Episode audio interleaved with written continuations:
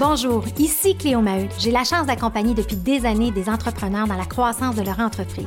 Et j'avais envie de créer un podcast, Histoire d'hypercroissance, où on prend le temps de s'asseoir et d'échanger, de comprendre leur parcours souvent atypique.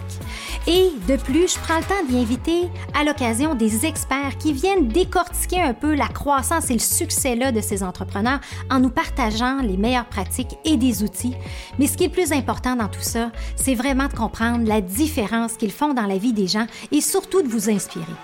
Dans cet épisode, j'ai le bonheur de recevoir Henry Mizrahi qui est à la tête de la marque Lester's.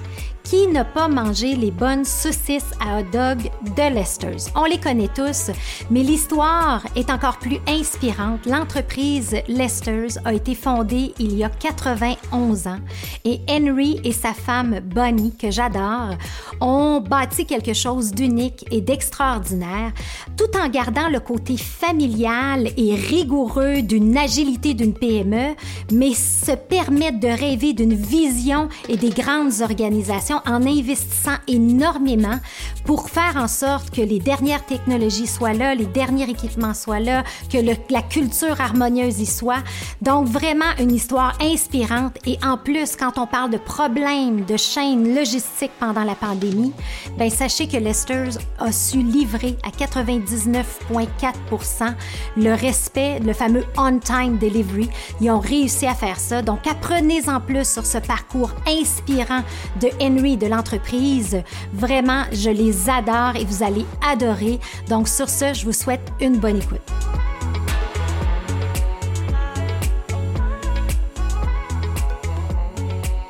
Alors aujourd'hui, j'ai le bonheur de recevoir Henry Mizrahi qui est à la tête de Lester's. Donc bienvenue Henry. Merci Cléo. Très heureuse. Écoute Henry, on travaille ensemble euh, depuis environ 6-7 ans et ce matin, quand je me préparais pour le podcast, je repensais à toutes ces belles années-là et l'image qui me venait en tête. Vous êtes le seul client en presque 15 ans qui, le jour de ma fête, ait fait venir un gâteau pour célébrer ma fête pendant une, une trimestrielle et j'ai gardé la photo. Je me rappelle, je l'avais postée sur Facebook.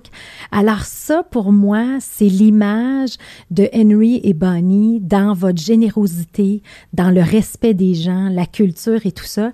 Et quand je parle de mes clients de Lester, tout le monde vous connaît, mais là, très heureuse de t'avoir ici aujourd'hui avec moi. Merci pour l'invitation dans cette cool. oui, c'est ça, le studio de Dan, exact. Alors, euh, de Dan et Sébastien, on a même fait un podcast avec Sébastien ici, puis nous parler un peu leur vision des choses. Et j'aime toujours ça quand je fais ce, podcast-là, Histoire d'hypercroissance. Euh, ben on le sait, on raconte beaucoup, euh, tu sais, on est dans l'émotion avec la marque Lester's, hein, on est dans le fun food et tout. Et là, moi, j'aime toujours savoir qui sont les gens derrière l'histoire de Lester's. Alors, euh, j'aimerais ça d'abord commencer par l'histoire de D'où tu viens, c'est quoi ton parcours, qu'est-ce qui a fait que tu as joint euh, la grande famille Lesters à un certain moment donné? Donc, raconte-moi ton histoire. J'ai eu la chance euh, de grandir dans une famille où mon père euh, travaillait pour CN. Puis, si tu veux avancer en, CN, tu dois vivre dans plusieurs villes. Alors, j'ai eu la chance de vivre à Winnipeg, ici à Montréal, à Moncton j'ai vu le Canada. Oui. Et ça m'a donné euh, une vision, je vais dire, plus euh, ouverte, bilingue, de, sur toutes les possibilités euh, si on, on, comprend chaque région, chaque culture. Bah, bref, alors ça c'est mon parcours comme enfant. je suis allé à l'école de droit. Alors je suis, j'ai j'ai euh, fait mon barreau. Je suis toujours membre du barreau, mais je détestais la pratique de droit. C'était pas pour moi. Oui. Et je me rappelle, j'avais fait euh, une transaction, pas moi, mais je faisais partie d'une transaction avec Wayne Gretzky. Puis très cool, ah, c'est Wayne Gretzky, euh, on, va, on va faire la transaction avec lui. C'était tellement plate. Toutes les choses, tous les règlements et les, les, les, euh, les papiers qu'on devait signer. Moi, j'étais beaucoup plus intéressé sur qu'est-ce qu'il allait faire avec cet achat qu'il a fait. Oui, je comprends. Alors, j'ai dit, c'est pas pour moi. je veux, je veux être le client, je veux pas être l'avocat. je veux pas être l'avocat. Euh, alors, j'ai cherché euh, à me joindre à une compagnie qui pouvait prendre avantage de ma formation comme Bonnie, mais donner la chance d'apprendre c'est quoi d'être euh, dans les affaires. Alors, j'ai travaillé pour une compagnie qui s'appelle Les Breuvages Cotes, qui était en pleine hyper croissance. En cinq ans, on est allé à à peu près 150 millions, millions de dollars de vente à 1,5 milliard. Et puis, on n'était pas un grand groupe, alors c'était... Euh, j'avais pas des spécialités, c'est tu fais tout pour nous aider à, à, à avancer. Euh, puis j'ai appris certaines leçons de ça. Un, à 150 millions, on faisait beaucoup d'argent. À 1,5 milliard, on perdait beaucoup d'argent. Ah oui. Alors, la hypercroissance sans une discipline euh, et une compréhension de votre, euh, votre euh, façon de faire et de euh, avoir une vision sur tu dois être profitable. Oui. Euh, tout ça, c'est des leçons que j'ai appris et j'ai dit après 5-6 ans, OK, moi je suis prêt à prendre ces leçons-là Oui. et euh, bâtir ma propre business. Fait que c'était l'hypercroissance, mais pas à n'importe quel prix.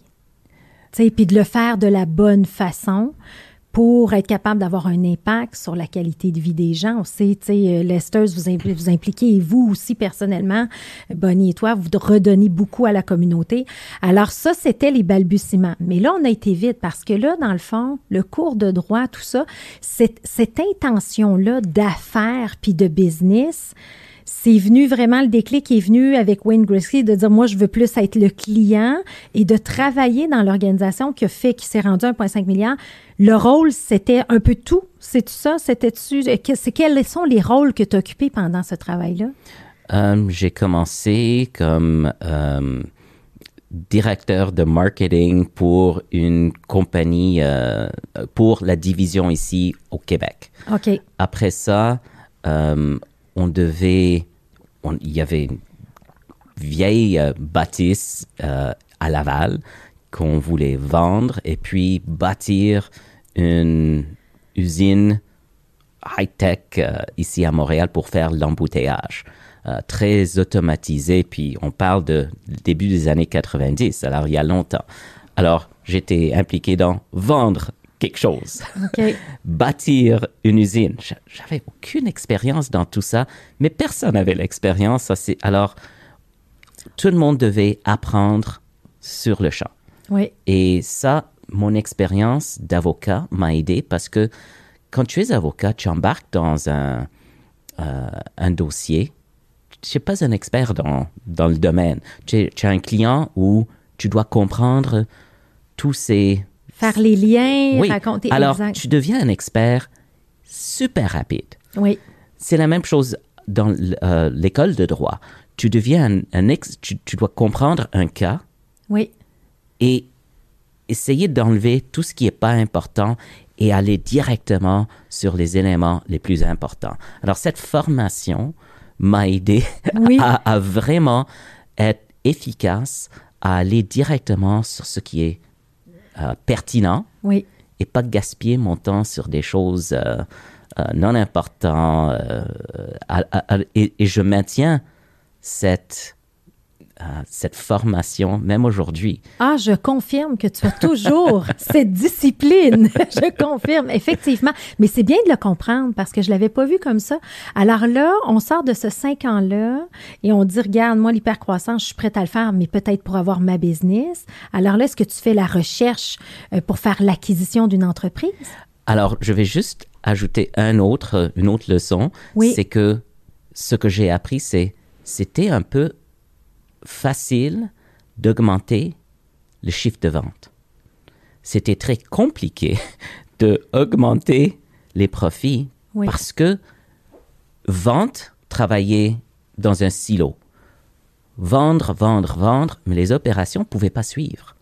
Alors, c'était l'enfer. Alors, j'ai toujours pensé, faut que vente et opération se joignent ensemble. Ils Soit- doivent s'entendre. Oui. Ils doivent comprendre les enjeux l'un et l'autre.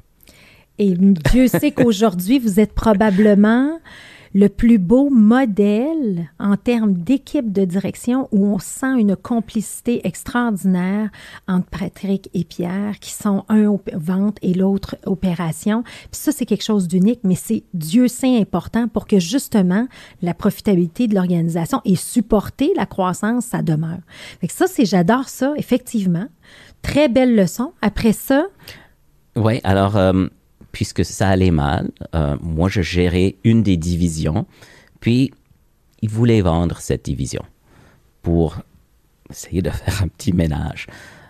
Alors, je pensais acheter cette division. En même temps, je me suis marié et mon épouse a dit, tu sais, euh, c'est une petite entreprise que tu es en train de gérer. Nous, on a quelque chose qui est établi depuis des décennies.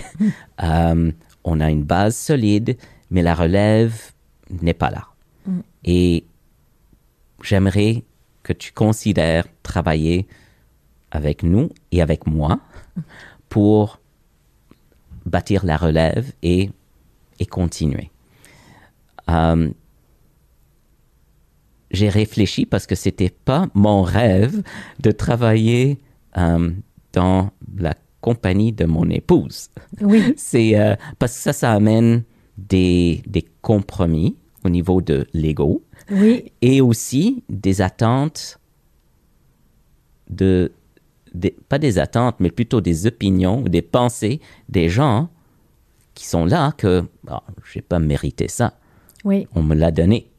Alors, tous ces pensées oui. sont, euh, euh, ont été réfléchies j'ai passé en entrevue avec euh, mon beau-père euh, plusieurs fois pour voir est-ce qu'il y a un fit entre oui. nous. Oui. Parce que je ne voulais pas embarquer si je ne pouvais pas comprendre et travailler et apprendre oui. de lui, mais en étant de ma façon. Alors, pas répliquer son style et sa vision, parce que je dois avoir ma propre vision et mon propre style, mais de comprendre toutes les leçons de la business, mais de business aussi, parce que c'était un homme d'affaires incroyable. Oui.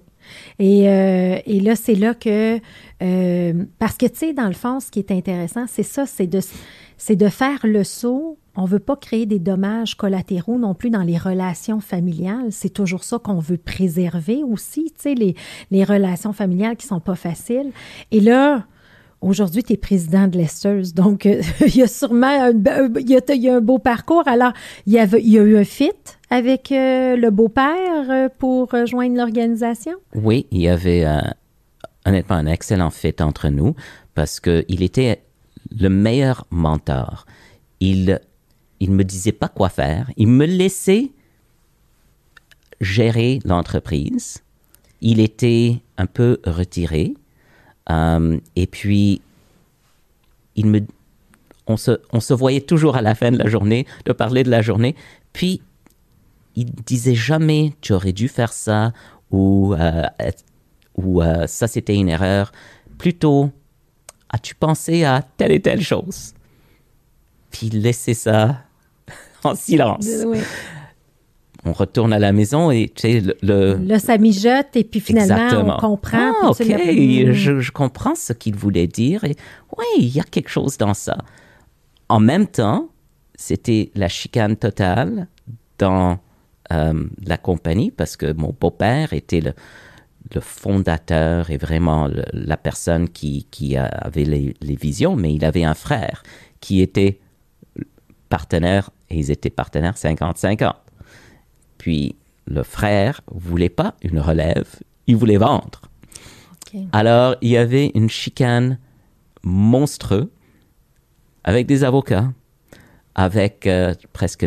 euh, on, est, on était euh, poursuivis.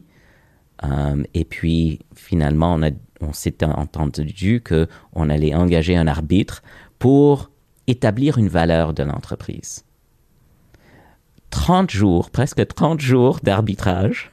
Finalement, il y a eu une, une valeur qui a été établie et comme ça, le l'oncle de mon épouse Bonnie avait au moins la confiance que si on allait acheter, c'était à la valeur marchande.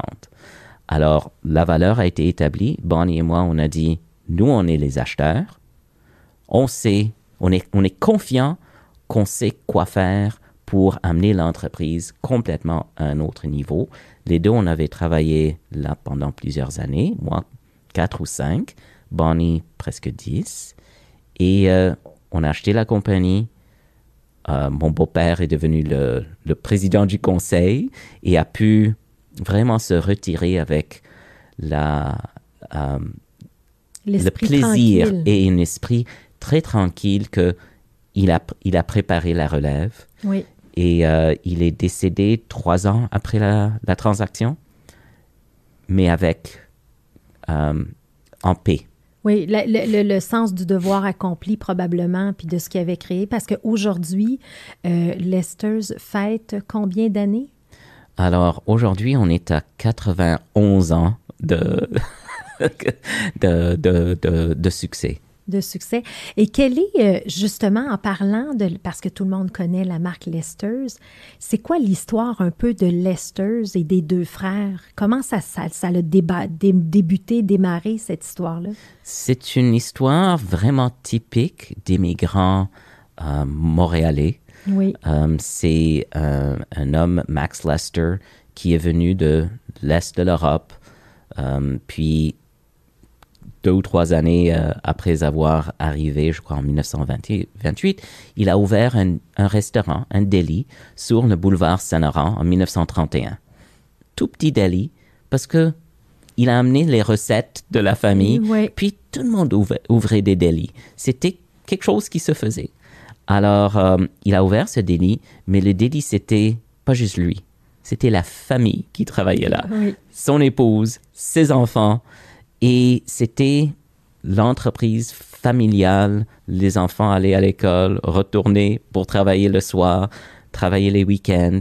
C'était, euh, c'était une vie, je vais dire, dure, mais le délit avait du succès.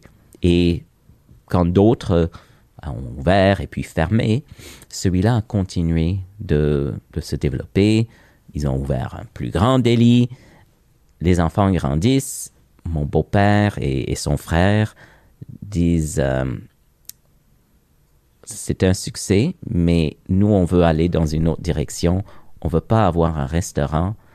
On veut fournir des restaurants. On a des visions, on va dire, plus grandes. Et on veut produire ces belles recettes, mais pour les restaurants partout au Canada. Et des épiceries. Alors en 1964, ils ont construit une usine euh, derrière le délit, sur quatre étages. Euh, et au bout de six ans, ils avaient plus de capacité. Ils ont acheté du terrain à Laval, beaucoup de terrain, euh, dans un endroit quasiment agricole. Et ils ont construit une usine et les choses ont rapidement avancé. Puis il y avait eu des, des agrandissements au courant des années et, euh, et ça allait. Et ça allait bien jusqu'à ce que entre eux, ça n'allait pas bien. Oui. Mais puis souvent, c'est des histoires malheureuses qui arrivent. Tu sais, je veux dire, il y a toujours euh, euh, des, des- ça, arrive, ces choses-là. Euh, mais à ce moment-là, lorsqu'ils ont parti l'entreprise, c'était quoi la production? Est-ce que c'était du smoked meat? C'était-tu des saucisses? C'était qu'est-ce qu'ils produisaient à ce moment-là? Qu'est-ce qu'ils voulaient approvisionner les restaurants pour voir est-ce que c'est la même chose aujourd'hui? Tu sais, On sait qu'il y a une belle évolution, mais Il y a- alors, le smoked meat était le, le produit vedette et principal que qu'ils voulaient euh, dis- distribuer Oui. euh, partout. Et puis, ils ont développé des saucisses, ils ont développé des pepperonis, des salamis, des produits du délit. Alors, Oui. ce qu'ils faisaient en Oui. toute petite quantité, ils ont fait dans des plus grosses quantités. Puis aujourd'hui, l'usine, euh, le, le pied carré de l'usine euh, à Laval, c'est combien? euh, Cent- 160 000 pieds carrés. Fait qu'on est, on parle de, on parle de plusieurs agrandissements, Ouais. dont la dernière qui a été complétée il y a quelques années. Il y hein, a aussi. quatre ans. Quatre ans aussi, un investissement majeur que vous avez fait. Alors, euh, euh, Bonnie et toi, vous vous retrouvez propriétaire de l'organisation. Euh, quelles ont été les étapes au début, parce que souvent, mari et femme, c'est pas facile, mais on sait que Bonnie, elle est, elle est très bonne en finance. Est-ce que vos rôles se sont faits naturellement ou il y a eu une discussion par rapport à ça, euh, par rapport à vos forces? Toujours intéressant de savoir, mari et femme, comment, comment, comment on part euh, le bal, sais, pour grandir? Alors, il y a vraiment pas eu de discussion. On a compris que Bonnie elle, est comptable euh, agréée de formation et elle a travaillé dans un bureau de comptabilité. Alors elle, sa force, c'est finance et comptabilité. Et puis, moi, j'ai géré euh, tous les autres départements, mais toujours en discussion ensemble sur ce qui se passait. Euh, notre journée et on est rarement juste, on va dire, nous deux à, discuter des choses. C'est toujours en, en euh, euh, on a nos, nos propres expertises, expériences, et puis euh, on a une, un respect mutuel. Je vais pas dire tu n'as pas fait la bonne chose, ni elle, mais de la même façon que mon beau-père, on se questionne des fois. oui. As-tu pensé à telle et telle affaire? Et on trouve que la chimie entre nous et le respect, je pense, de nos compétences aide beaucoup à avoir une, relation au travail qui est euh, très respectueux, professionnel. Et puis, à la maison, c'est c'est semblable, mais évidemment avec beaucoup d'amour. Oui, exactement. Tandis qu'au bureau, c'est un peu plus professionnel. Professionnel, beaucoup d'amour avec deux belles grandes filles et tout. Mais, mais moi, c'est ça que je trouve. Puis, tu sais, j'en témoigne, là, Henry, là, je... Tu sais, j'ai dit en, en, intro, tu sais, que vous aviez amené un gâteau à ma fête, tout ça, mais tu sais, le... Euh, l'espèce de, de de, tranquillité d'esprit et de respect profond que vous avez l'un envers l'autre. Vous montrez l'exemple. Un, ça se ressent. Deux, vous vous respectez dans vos forces, vous vous agacez. Tu sais, on voit cette belle chimie-là, mais ça, ça transcende dans l'équipe de direction également. Et euh, c'est pas toujours comme ça quand il y a des relations familiales. Souvent, ça va se dénaturer au travail, mais vous, ça a toujours été très, euh, euh, très bien séparé, le travail, la famille.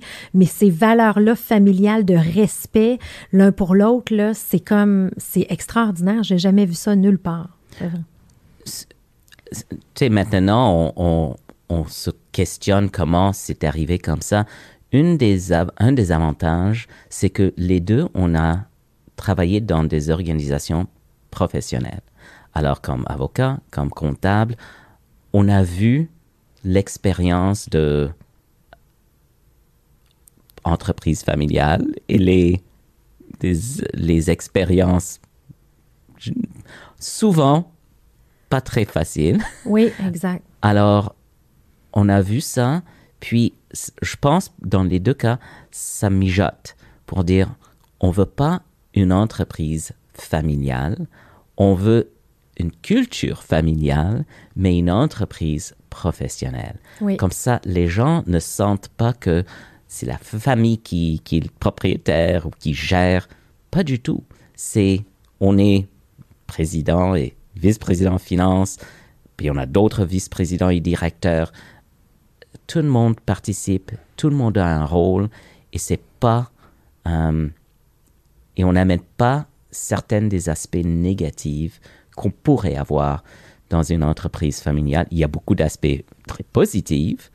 Euh, que, alors, on, on, essaye de prendre les meilleurs de ça et se débarrasser des. Euh, oui, mais ça, définitivement, c'est un, c'est un, c'est un élément de succès de, de, Lester jusqu'à ce jour. Et là, vous reprenez les rênes. Euh, et là, ça fait combien d'années que vous êtes propriétaire? En quelle année ce changement-là s'est fait? Ça a été fait en 2005. Alors, ça fait 17 ans. 17 ans. Alors, 17 ans que vous travaillez ensemble, tout ça. Quelles ont été les, les phases et les étapes de croissance? Parce qu'aujourd'hui, c'est pas du tout la même chose qu'il y a 17 ans. Alors, peux-tu me raconter le parcours et l'expérience de vous deux à, la tête de la compagnie? Alors, quand on a pris possession euh, comme euh, propriétaire officiellement, l'entreprise avait cet aspect, je vais dire, culturel de l'entrepreneur traditionnel euh, qu'on voit souvent, qui, on va dire, le visionnaire et aussi celui qui, qui, qui pousse, qui est toutes les décisions va par cette personne. Et, et, des fois, c'est ça que ça prend pour élever une entreprise et, et l'amener à un niveau où ça a une base solide. C'est tout à son honneur, mais j'aime beaucoup le livre de Marshall Goldsmith qui dit What you got here won't get you there. C'est qu'à un certain moment donné, ça fait, ça fait son temps. Hein? On sait dans une nouvelle ère. Alors, vous, probablement, vous amenez un vent de fraîcheur. Alors, on, voyait qu'il y avait beaucoup de ce qu'on appelle des yes men et yes women. Euh, alors, qui étaient habitués à juste exécuter ce que mon beau-père voulait faire. Oui. Euh, puis, ça, c'était pas, comme on a discuté, ça, c'était pas notre façon de faire. Alors, la première des choses, c'était de réorganiser l'équipe de direction avec des gens qui pensaient plus comme nous. Puis c'était naturel, il y a eu des, des retraites qui se sont faites, euh, des gens qui ont vu que c'était temps. Mm. Euh, et tout, tout a été fait avec un respect, mais avec une clarté que ça n'allait pas être comme c'était.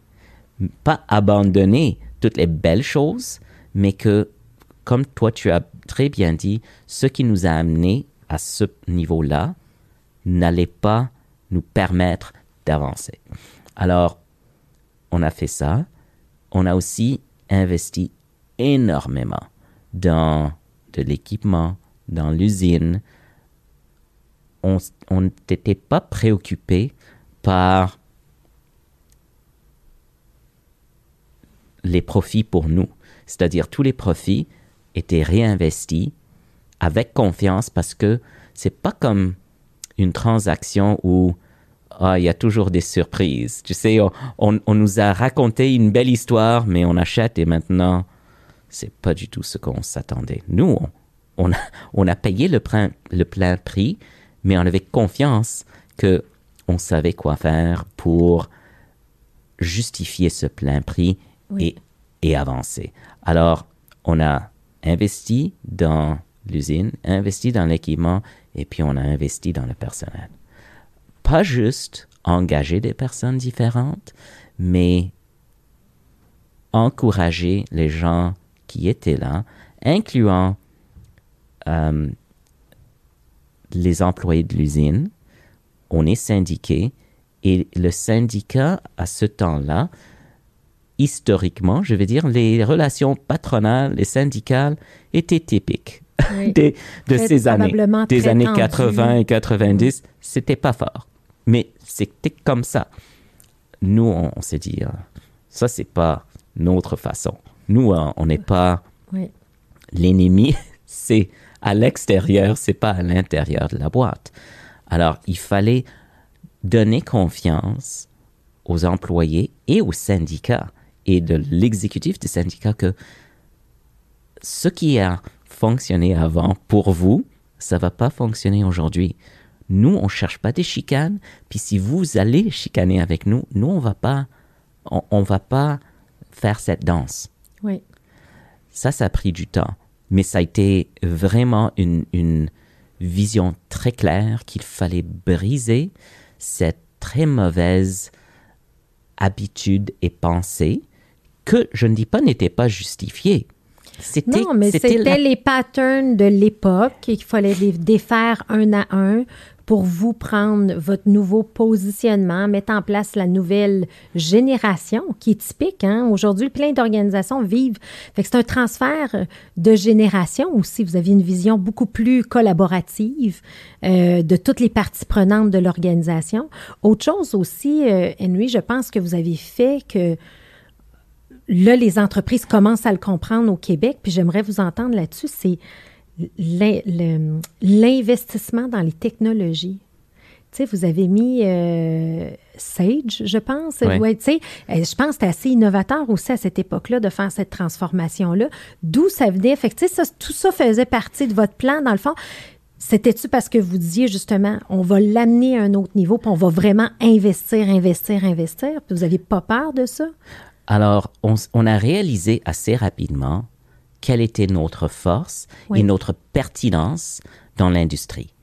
On avait des concurrents qui étaient très petits, qui misaient sur le prix. Juste le prix, le prix, le prix. On avait des gros qui avaient des technologies, des équipements que on avait les moyens d'avoir. Alors on s'est dit, quelle est notre pertinence si on prend le meilleur des grosses compagnies avec une, on va dire, une culture de flexibilité, de un peu d'insécurité euh, pour donner un meilleur service à notre clientèle que les gros. On s'est dit, les, petits, si c'est juste sur le prix, éventuellement, eux, ils vont disparaître. Alors, ça, c'est pas vraiment notre préoccupation, puis on veut pas embarquer dans des guerres de prix ou des réflexions sur est-ce qu'on doit réduire notre prix. Il faut justifier la valeur de notre prix et en le faisant avec toutes les technologies que les gros achètent, et puis, c'est, ce qu'on a fait avec succès. On a les mêmes équipements que eux, ils ont. On a les mêmes technologies que eux, ils ont. C'est juste que on le, on l'utilise différemment. Leur façon, c'est bâtir des grosses usines et faire le même produit toute la journée. Et si il y a quelque chose qui change dans le marché et il faut changer vos cédules. Ils sont pas capables. Ils sont trop inflexibles. Nous, on s'est dit, notre force va être la flexibilité. On va être capable de changer nos cédules, de euh, virer rapidement basé sur ce qui se passe dans le marché. Et ça, ça va être notre force. C'est la vraie définition de l'agilité, en fait de l'agilité organisationnelle. Puis ça, je m'en rappelle, puis je, trouve ça intéressant que tu l'amènes, Henry, parce que souvent les organisations, puis le défi, puis tu l'as très bien nommé, on regarde notre compétiteur le plus gros, puis on veut être comme lui, puis on veut le dépasser. non. Tu as, regardé la compétition, tu dis, on a les moyens, mais gardons notre agilité parce qu'on est plus une PME qu'une très, très grande entreprise qui gère des milliards et des milliards. Je vais être une PME, je vais être agile, puis je vais comprendre ma place dans l'écosystème, dans mon industrie. Et ça, ça a été très payant pour Lesters d'avoir ce positionnement-là. Donc, j'invite nos auditeurs à réfléchir, c'est quoi leur position dans l'industrie et non pas de viser d'être le meilleur, mais d'être unique dans leur façon de faire. Et l'agilité, je m'en rappelle, on avait des discussions par rapport à la R&D des grosses organisations comme ça vont prendre six mois à faire un développement de produit. Deux mois. deux ans. Deux, ans. Deux ans. Mais vous, vous allez être capable de le faire en six semaines parfois, hein, de par votre agilité, adaptabilité, compréhension des tendances, des besoins. Alors, vous avez vraiment compris vos compétences fondamentales, de dire, nous, on, peut être les meilleurs là-dedans. Donnons-nous les outils, mais on peut le faire. Et, ça, c'est important. C'est pas toutes les organisations qui comprennent leur rôle dans l'écosystème et comment ils peuvent être uniques. Ça, je pense, on a compris assez rapidement que il n'y avait pas beaucoup d'entreprises de notre grosseur. Et on avait alors la chance d'avoir, de, pouvoir prendre les meilleurs des gros et les meilleurs des petits, mettre tout ensemble et puis avancer mais pas avec des rêves de répliquer les négatifs des grosses compagnies. C'est-à-dire, faut avoir une communication qui est rapide, autant chez notre clientèle ou nos fournisseurs qu'à l'interne. Oui. Pas d'avoir une bureaucratie, pas avoir de politique. Alors tout ça, on avait cette vision de ce que on voulait que l'entreprise soit. Puis avec cette vision, je pense qu'on a très rapidement pu communiquer cette, cette vision à l'interne. Comprendre et comprendre, ouais, et comprendre. Ce qui a donné une sécurité aussi aux gens que on avait une vision. Ça, ça a aidé beaucoup à établir la confiance à l'interne parmi les employés que on n'était pas comme peut-être d'autres entreprises de troisième génération qui allaient juste coaster sur les succès et puis tranquillement la compagnie commence à, à se dégrader. ouais. Ils ont vu que on était visionnaire, ambitieux, mais raisonnable dans nos, nos ambitions. Oui pas n'importe quel prix, pour justement avec les leçons apprises Ouais. que tu as eues au début de ta carrière, tu sais, qui a amené ça. Et là, euh, aujourd'hui, euh, le portefeuille de Lester's, on connaît la marque euh, dans le commerce de détail en épicerie. Hein? Il y a la marque Lester's. Donc, euh, ce n'est pas juste maintenant de la vente dans la restauration, ce que, ce que vous appelez le food service. Je sais pas comment on le traduit Ouais, en français. Le service Le alimentaire. service alimentaire, c'est moins beau. Mais semble food service, je comprends toujours, toujours ça, la, la fameuse terminologie anglaise. Mais dans le fond, il y a deux grandes divisions. Euh, et c'est toujours intéressant. Est-ce qu'à cette époque-là, en 2005, il y avait deux divisions comme ça ou c'est vous qui avez vraiment créé la marque Lester's euh, au détail? Il y avait les deux divisions et beaucoup d'efforts ont été mis pour essayer de créer une notoriété au détail, mais nos sondages montraient que ça passait pas. Il y avait des grosses marques, ils faisaient beaucoup de publicité et puis on était le troisième joueur, mais vraiment loin des, des deux autres. Alors ça aussi, on a dit, pour avoir plus de euh, équité entre les deux divisions, en fait, il y a trois divisions, je vais parler du troisième, alors les deux divisions devaient être plus équilibrées parce que on ne sait jamais ce qui peut, puis je disais, on ne sait jamais ce qui peut arriver à un ou l'autre, alors faut qu'on mette les efforts dans les deux. Et ça, c'était la, vision depuis le début, avant nous, mais peut-être il y avait plus d'ouverture par les détaillants, euh, par peut-être euh, les gros ont peut-être abusé leur, leur pouvoir un peu trop et petit à petit on a donné confiance que on est une compagnie qui va investir dans, no- dans notre marque, qui va amener des avantages que vous n'avez pas et qui vous donne un pouvoir de levier que vous pouvez utiliser pour peut-être rebalancer l'équité entre vous et ces grosses marques. Oui. Ça a pris du temps parce que ils recevaient beaucoup d'argent par les gros euh, et voulaient pas le perdre. Puis le discours était vous allez pas le perdre. En fait, si vous faites votre travail bien et vous nous utilisez nous comme levier, vous allez avoir plus d'argent Oui. ce discours a, a, a pénétré Oui. et nous a permis de prendre notre place et avancer et avoir une division euh, au détail plus forte avec des nouveaux produits ajouter à ça. Comme ça, c'était pas toujours contre les gros, mais on, cherchait aussi nos niches où on pouvait aller sans avoir à, se battre contre les gros. Fait que ça, on fait la division euh, commerce, euh, commerce de détail. Aujourd'hui, en épicerie, quand on parle de la marque Lester's, il y a évidemment les fameuses saucisses que tout le monde connaît. Et juste là, parce que ça, c'est un détail, c'est quoi la production de saucisses chez Lester's par année? Je l'aime, ce chiffre-là. ça m'impressionne. je dois dire que quand je le dis, c'est toujours avec, je ne crois pas le chiffre. Oui, Alors, on produit un, presque 200 millions de saucisses hot dog par année par année. Écoute, c'est quelque chose. Wow!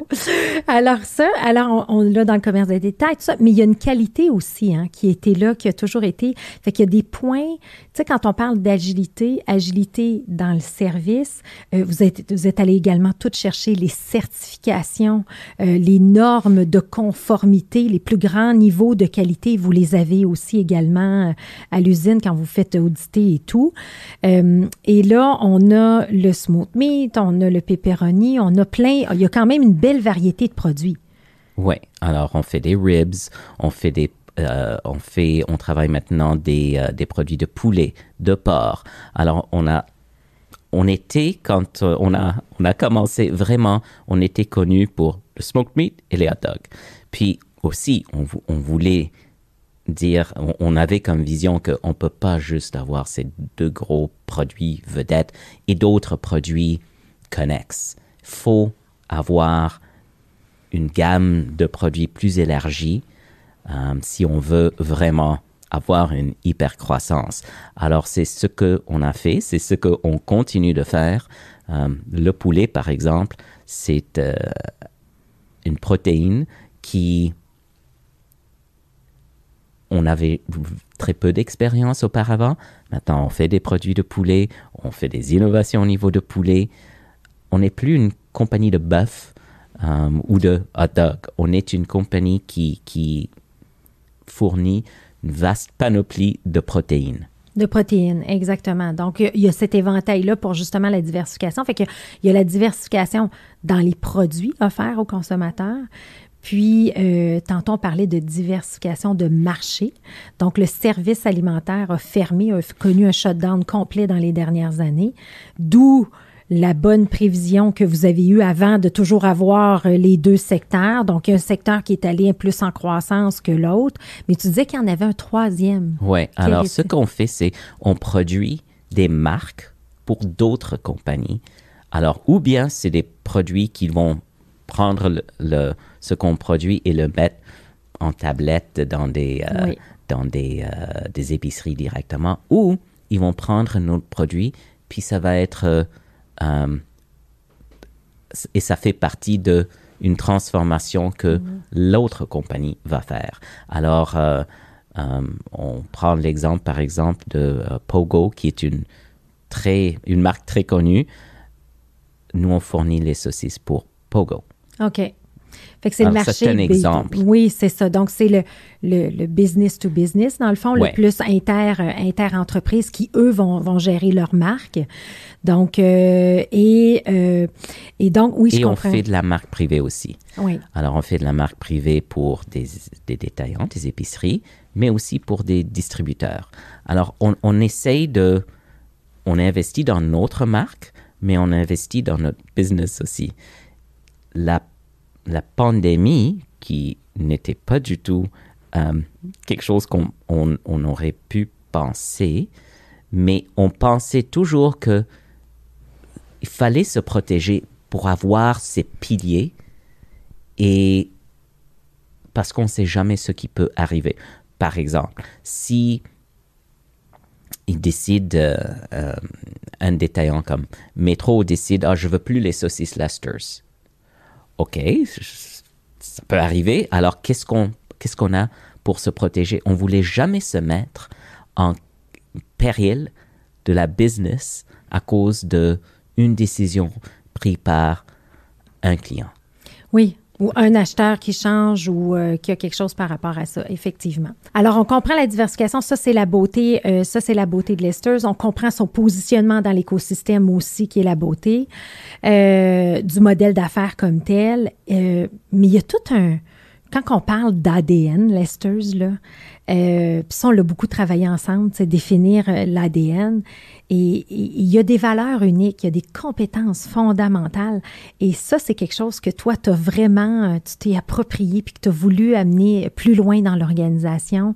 Euh, est-ce que tu pourrais m'en parler un petit peu de cette culture-là? Là? Ouais. Alors, ça, je vais reculer et dire mon beau-père me disait toujours l'argent se fait dans l'usine. Alors, j'ai appris cette leçon de lui et puis mes expériences où vente allait d'un côté, opération n'était pas capable de suivre. On a développé dans notre ADN euh, une expertise dans l'exécution. Et sur ça, ça veut dire, il y a une situation qui se passe, comment est-ce qu'on va régler ça ensemble? C'est pas, ah, tu as un problème de manque d'effectifs, c'est ton problème, euh, les opérations à régler. Non, c'est notre problème. Alors, un, qu'est-ce qu'on va faire ensemble pour chercher des gens de venir travailler avec nous? Deux, est-ce que ça veut dire que on va pas être capable de produire tout ce qu'on a à produire? Et si c'est le cas, vente, opération, qu'est-ce qu'on peut faire pour faire le plus avec la réalité. La réalité? Mm. Et c'est toujours de dire, c'est pas ton problème et c'est pas à toi de trouver la solution, c'est notre problème et c'est à nous de trouver la solution. Ça, ça a été euh, l'aspect, je vais dire, qui est presque impossible à répliquer. Moi, je peux le dire ouvertement, il n'y a rien de, de, confidentiel de ça. Essaye de répliquer ça ailleurs. Oui. Tu ne peux pas, parce que ça prend les gens qui ont pas juste cette compréhension, mais, qui, ont les valeurs. Tu, peux comprendre, ah oui, mais c'est normal, ils vont se parler. Tu sais, quand tu es euh, sur le, le champ de bataille, tu peux pas juste le comprendre, tu dois le vivre. Oui. Notre équipe, on vit ça. Et ça, ça nous permet d'être tellement, tu as mentionné le mot agile, rapide, fiable, quand on dit qu'on va faire quelque chose à notre clientèle ou à nos fournisseurs, on le fait. Est-ce que tu pourrais donner euh, les chiffres justement de fiabilité de tout pendant la pandémie par rapport à la compétition et les fournisseurs? Et vous, là, c'est tellement intrinsèque que c'est même moi qui ai levé la main dire Hey, mais c'est extraordinaire, votre service, là, réalisez-vous ça. Fait que c'est, tu sais, quand on parle en mode pandémie, de par la communication et la synergie qui se crée dans l'équipe actuellement, vous avez respecté un niveau de une adhérence euh, de 99 points. En tout cas, je, veux. Alors, dans, dans l'industrie, euh,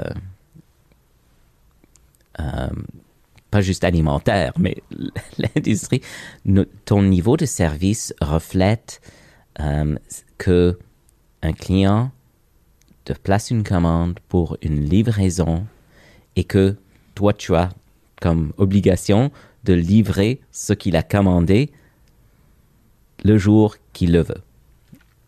Très facile. Sauf, c'est très compliqué. Alors, être à 100% tout le temps, ça se fait pas. Il y a trop de facteurs. Alors, Walmart voulait euh, auparavant, disait, euh, on cherche 98% les compagnies n'étaient pas capables de faire ça, alors ils, recevaient des, punitions.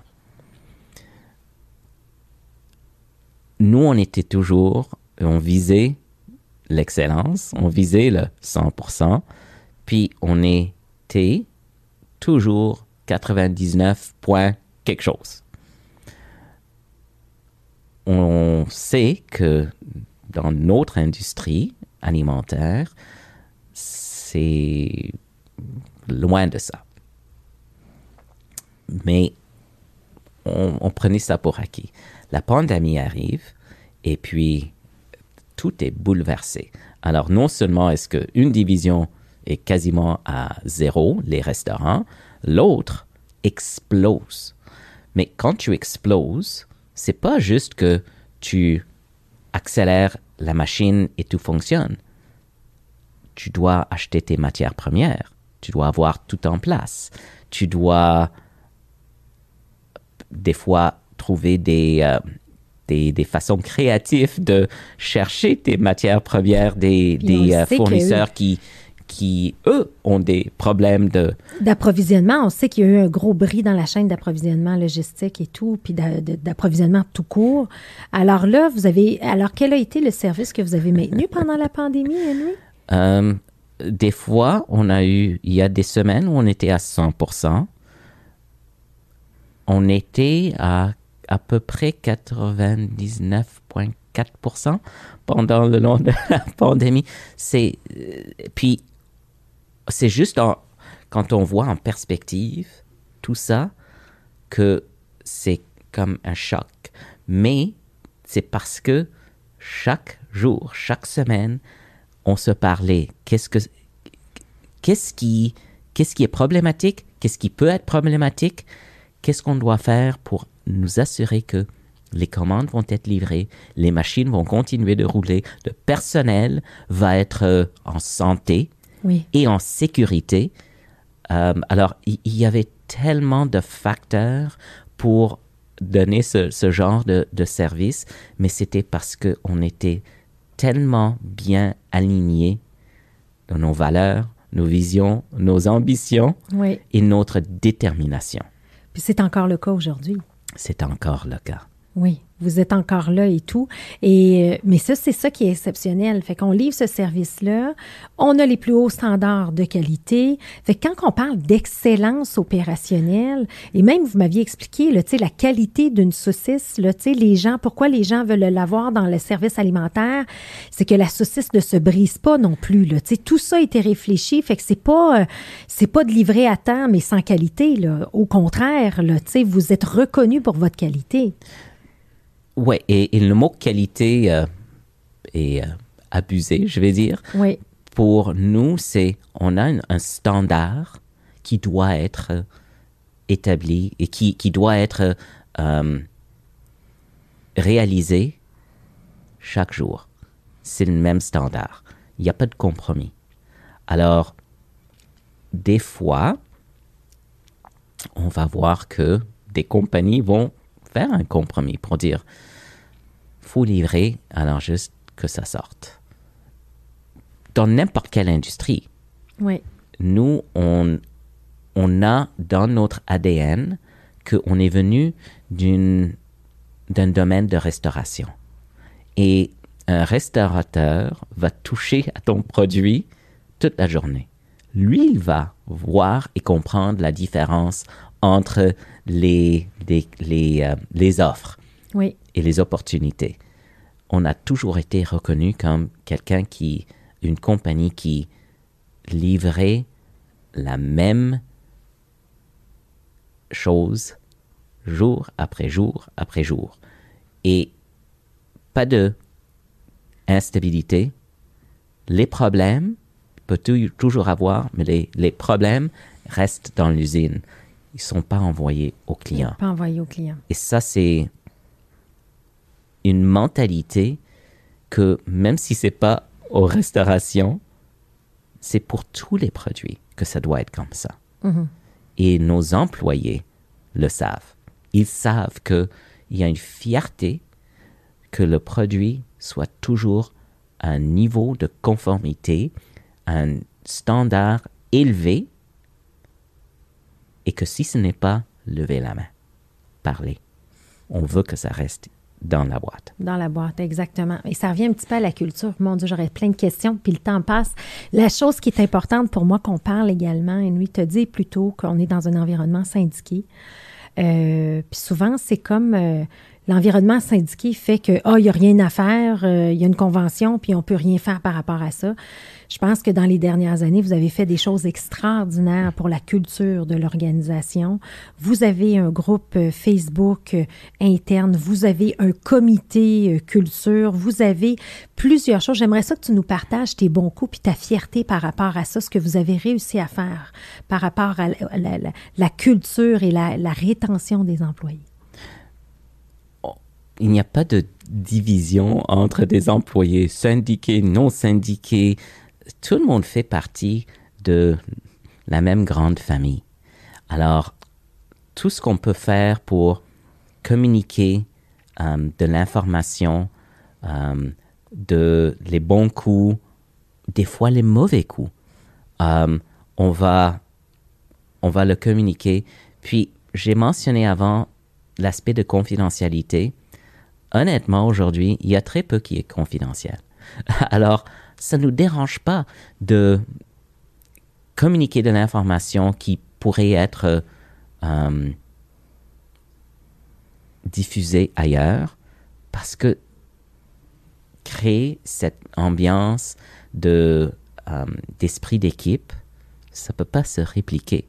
Alors, comme j'ai dit, on va on va dans notre Facebook, oui, on va parler de l'ancienneté de cette personne, les bons coups de cette personne. Euh, des fois, on va dire, ah, cette personne a, a découvert un problème. Célébrer cette personne comme je dis, ça ne dérange pas si ça, ça sort ailleurs. Ça démontre que on célèbre même les faiblesses. Oui.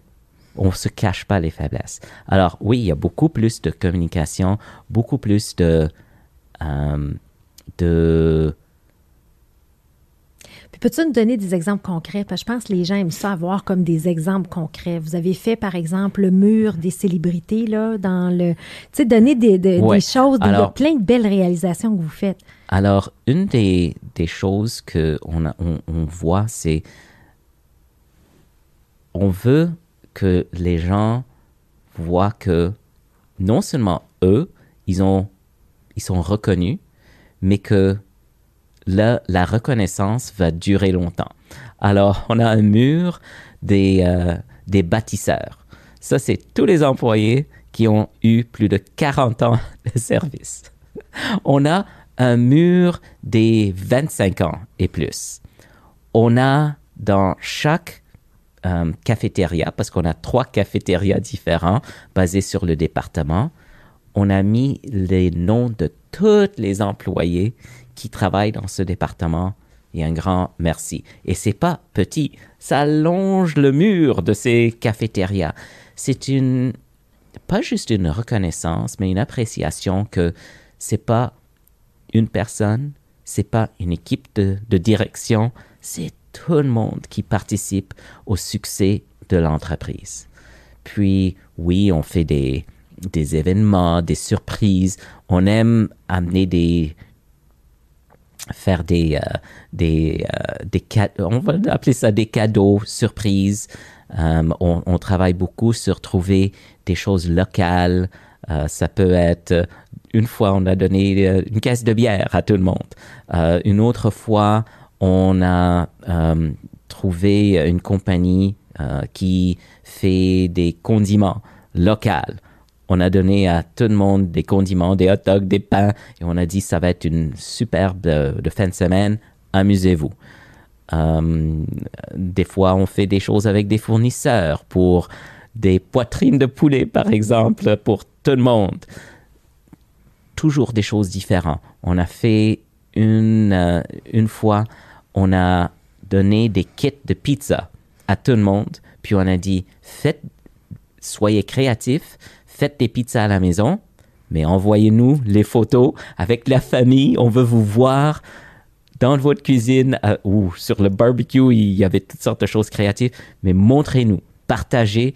Puis le lundi matin, tout le monde rit et sourit. Je dis, ah, j'ai adoré euh, ta pizza, comment ça a goûté.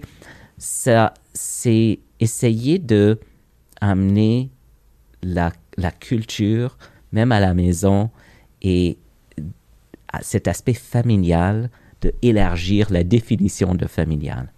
Pour, en fait, en quelque sorte, créer le sentiment d'appartenance à l'esteuse. Au-delà de ça, puis aujourd'hui, il y a tellement de moyens d'y arriver.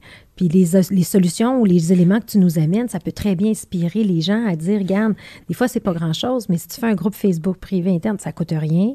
Et euh, je me rappelle même, vous aviez fait euh, pour la Saint-Valentin des gâteaux. Il y avait des gâteaux, en tout cas, tout avec des cœurs, des choses comme ça. ce que puis surtout, après la pandémie, on a besoin d'humaniser un petit peu le travail, leur donner un sens. Et vous êtes toujours dans une raison d'être du plaisir. Hein? On veut procurer le plaisir. C'est un peu ça la marque oui, mais on fait des protéines, mais en résultant, on, procure le plaisir. Alors, cet élément-là, on le fait jusqu'à la maison, non pas juste euh, pour euh, la marque comme telle, mais la marque employeur également. Et il y a aussi une certaine pensée que si tu as du plaisir au travail, les gens qui consomment votre produit vont, vont le sentir.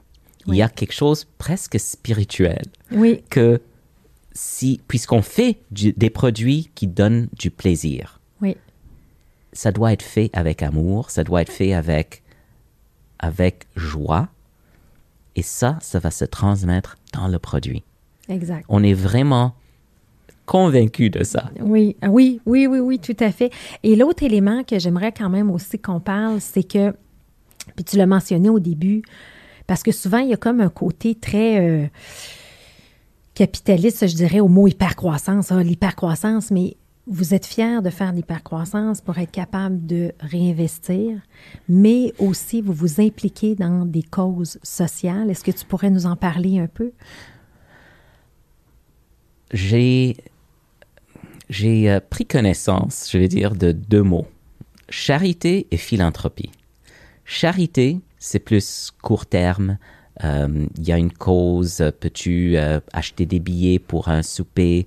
Euh, Peux-tu m'aider? Je, fais euh, un, chose de, vélo. Euh, ça, c'est charité. Puis, on, on se porte plein de, charité et avec plaisir. L'aspect de philanthropie, pour nous, c'est plus à long terme. C'est d'avoir un impact dans la communauté. Et puisque beaucoup de nos produits sont,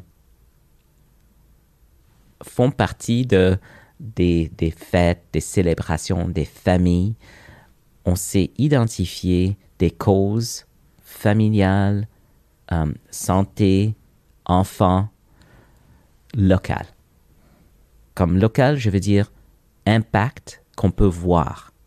Alors, une cause qu'on aime beaucoup, c'est, ça s'appelle le Centre de pédiatrie de Laval. C'est des trois centres qui font des, qui rendent des services à des enfants à Laval, des enfants où ils donnent des services médica- médicaux, dentaires, sociaux, psychologiques, nutritionnels. Ça, quand on, on donne à cette cause, on peut aller, on marche, c'est tout près de nous, on marche et on voit l'impact de notre contribution. Euh, on a un food truck euh, qu'on n'utilise pas pour vendre des produits. Ce food truck est utilisé comme moyen de hein, découvrir nos produits. Alors, on donne des hot dogs ou d'autres produits euh, qu'on a, mais on demande un don. Et ce don va ou bien à une cause que nous, hein, on a identifiée, ou si c'est euh, chez un client, par exemple euh, un, un IGA, on va dire au marchand, quelle est votre cause préférée? Puis ce le- levée de fonds va être pour votre cause, pour avoir, comme ça, toi, tu peux avoir un impact dans ta communauté. Alors, on veut, on est vraiment mindé sur l'impact local de nos contributions. Ah, puis ça, c'est le fun. Puis on le voit un peu partout. Euh, à tous les étés, le, le- le- le food truck va être un peu partout sur la route, hein, dans les GA, un peu partout. Puis si ça, si ça vous adonne et vous voyez le food truck, l'intention, c'est d'aller chercher un bon hot dog de qualité, hein, parce que ça goûte, la, la constance va toujours être là, mais de donner des fonds parce que ça s'en va pour une bonne cause. Ouais. Excellent. Et je sais aussi qu'il y a des employés qui font du bénévolat, qui vont ramasser des manteaux pour l'hiver. Donc, il y a plein de belles choses qui se font aussi de ce côté-là. Euh, alors, on, j'aimerais voir, fait qu'on a passé un peu le parcours de Henry, l'histoire de Lester's, la valeur ajoutée, le côté, la proposition de valeur, valeur unique de Lester's, sa culture. De quoi on peut rêver pour euh, Lester's, euh, Henry et Bonnie dans le futur? Oh, que ça, que ça va continuer, qu'on a euh, une vision qui est claire, qui nous a amené à, à, à ce point-là, mais cette vision peut continuer euh, de évoluer. Oui. Alors, tu sais, on a les, les grandes lignes, mais on est toujours très intéressé sur des nouveautés, des nouveautés de marketing, des nouveautés de, euh, de, du marché technologique, nouveautés de nos employés, comment les déployer, déployer nos ressources dans des nouvelles façons. oui, on achète beaucoup d'équipements au niveau d'automatisation, mais c'est pas pour réduire notre personnel, c'est pour les déployer ailleurs. Oui. Euh, alors, nous, on, est toujours très en, plein d'énergie et très curieux et très intéressés sur les, les développements sociétals. Comme ça, on ne veut pas être délaissé, on ne veut pas être paresseux et on certainement prend pas pour acquis où ce qu'on s'est rendu. Il y a encore beaucoup à faire, mais ça doit, mais ça doit avancer et, euh, et c'est euh, avec notre équipe familiale oui. que, que ça se fait. Oui, et je, sais aussi que tu as su très bien t'entourer, donc il y a des gens exceptionnels dans ton équipe. Alors, euh, est-ce qu'il y a quelque chose que tu aurais aimé qu'on discute, qu'on n'a pas, ou quel est le message que tu souhaites lancer peut-être à nos auditeurs de par ton parcours et ton expérience et l'histoire que tu nous as racontée aujourd'hui? C'est de, trouver la pertinence de votre compagnie. Quel est le rôle, quel est le positionnement, puis rêvez pas, soyez réaliste. Oui, c'est vrai. oui. Et, euh, et puis, dès que vous avez ça, ben, mettez tous les efforts pour solidifier cette pertinence. Oui. Et, et ce qu'on on apprend toujours, le communiquer. On ne peut pas communiquer assez et on, on se doit toujours de se re-questionner est-ce que ce que on pense est bien communiqué? Est-ce que l'audience a compris ce message. Alors, l'aspect de communication, surtout aujourd'hui, euh, il y a tellement moyen de communiquer, puis soyez créatifs, puis euh, euh, soyez, je pense, je, je l'ai mentionné, soyez réalistes. Oui. Questionnez-vous constamment. Jamais, jamais, jamais prendre des choses pour acquis ou prendre votre, votre situation euh, par acquis parce que, regarde, euh, qui aurait pensé euh, de toutes les conséquences de la pandémie? Même aujourd'hui, il y a encore des, des, des situations qu'on va vivre. C'est de s'adapter, exact. Mais Henry, merci beaucoup Écoute, tu nous démontres 91 ans d'existence et toujours, euh, tu sais, de ne pas prendre pour acquis et de toujours être dans se réinventer et évoluer. Alors sur ce, je te remercie infiniment d'avoir pris le temps de partager ton expérience. Je te remercie beaucoup. Un plaisir. Puis, ben, je, on va continuer de travailler ensemble jusqu'à au moins euh, encore neuf ans pour célébrer notre centième. Oh, centième. Ah, j'aime ça, j'aime ça. Faisons ça. Merci, Henry. OK, merci, Cléo.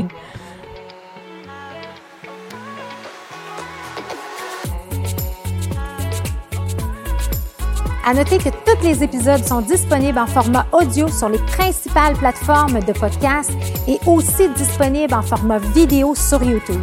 Si ce podcast vous a inspiré, sachez que vous pouvez retrouver tous les outils utilisés par ces entrepreneurs à travers une boîte à outils que j'ai cumulée au fil des années.